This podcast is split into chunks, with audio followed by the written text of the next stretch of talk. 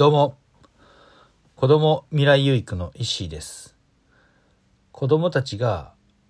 未来に希望を持って生きれるようにという思いから放課後等デイサービス体験型コミュニティカフェの運営をしたりしています。はい、ということで、えー今日なんですけども今日は賢人たちの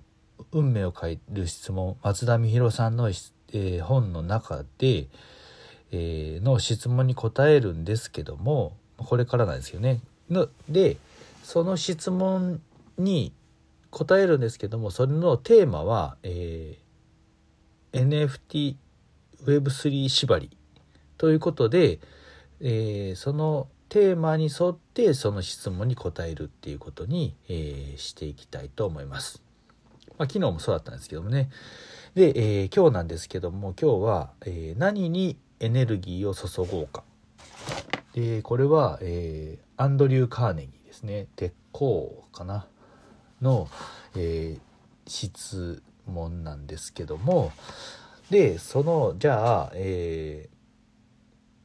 何にエネルギーを注ごうかということで、まあ、NFT を使っ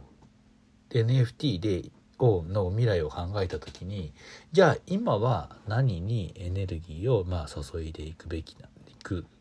ことができるかなって 考えた時にまあ NFT を使って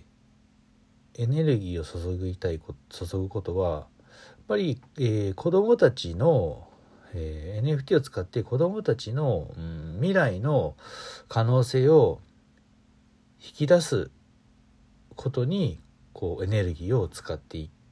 こういきたいなと、まあ、考えてるんですよね。で、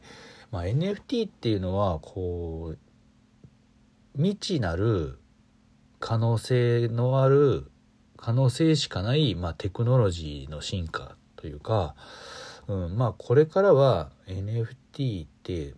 うん、スタンダードになってくるんじゃないかなとなってくると思うんですよね。でそうなった時にまあ、えー例えば、えー20年前まあギリギリです20年前だったら、えーインターネットっていうのも、えーまだね普及し始めてで誰がそんなの使うねんみたいなまあその時は使い勝手めっちゃ悪かったですよね。インターネットってなった時に、まあ、インターネットにつなぐものって言ったら、まあ、パソコンぐらいしかなくて、まあ、パソコンも、まあ、回線がねもうなんかもうその時やってるの ADSL 回線、まあ、線をねその、えー電話ジャックにつないででそこでジリジリジリ言いながら、えーインターネットにつないでたんですけども今からすればもう考えられないですよねその20年前がそれで。で、えー10年前にはスマホですよね。やっとスマホがちょっと世の中に普及してきだしたのが10年くらい前ですかね。はい。まあそれまでにその間にね携帯電話まああるんですけどまあでもねそれよりもねスマホの普及によってまあスマホなんてもうねインターネットにつながってるのは当たり前ですからね。でしかもパソコンよりもその当時の、ね、パソコンよりもまあ明らかにもね性能はいいですし速いですしね。ねもうポケットの中に入るパポケパソコン。こんなのがじゃあ20年前に出てくるって当たり前になるなんてまあね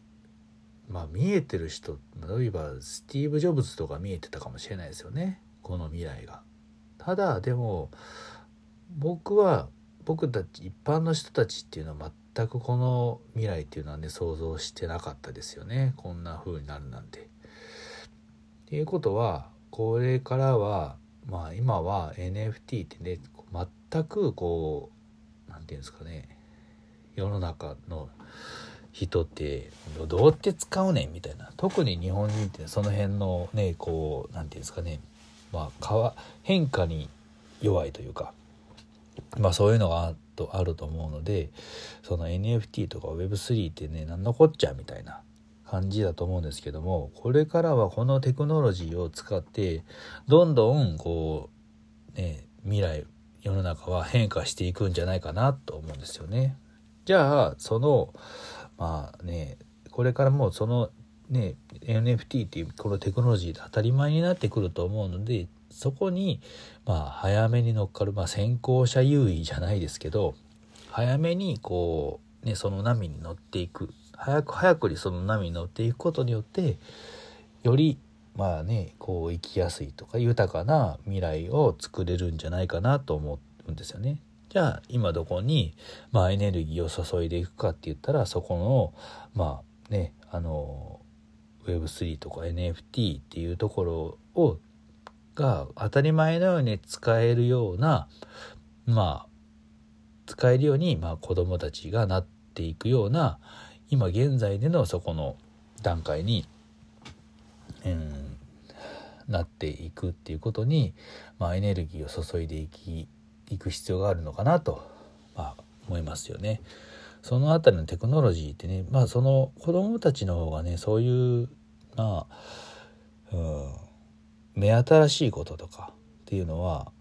やっぱり使いこなすじゃないですけど柔軟性があってね早くこう身につくじゃないですけどまあ多分生まれた時からこうスマホがあるような、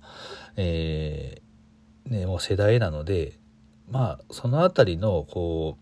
ううんなんかテクノロジーアレルギーじゃないですけどねっていうのもないのかなと思うんですよね。なので本当にな感覚的にその辺であの NFT とかを触って感覚的に未来を、えー、掴み取っていけるような場を作っていくことがに今からはエネルギーを、まあ、注いでいく必要があるかなと